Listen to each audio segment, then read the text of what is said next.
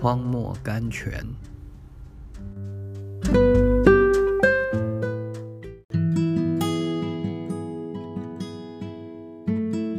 七月十六日，你既行了这事，不留下你的儿子，就是你独生的儿子，我必叫你的子孙多起来，如同天上的星、海边的沙，因为你听从了我的话。创世纪二十二章十六、十八节。从这几节圣经里，我们知道，凡照着神的要求，将我们心中最宝贵的那件东西献给神的。神仍要将那件东西还给我们，并且加上千倍。亚伯拉罕因着神的命令，甘心舍弃他的独生子。那时，他对于孩子的生命和成人的希望都同时消失了，他高贵的种族也将从此绝代了。但是结果怎样呢？不但孩子归还了他，他的子孙竟多得如星沙一般。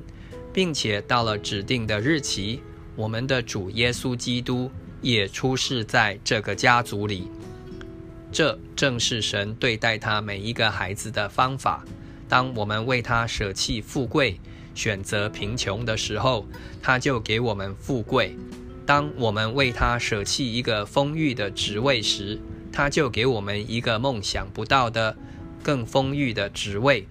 我们为他舍弃一切甜蜜的希望，看自己是死了的时候，他就给我们更丰盛的生命，更稀罕的欢乐。我们越多为他牺牲，就越多得到基督，直到像亚伯拉罕一般牺牲到最宝贵的那一件的时候，我们就要看见在基督里的那完美的生命。崔伦堡 （Trumbull）。我们有时候好像忘记了，神拣选我们是要在苦难的炉中拣选的。以赛亚书四十八章十节，我们也忘记了复活的生命和升天的荣耀是从克西玛尼十字架和坟墓里来的。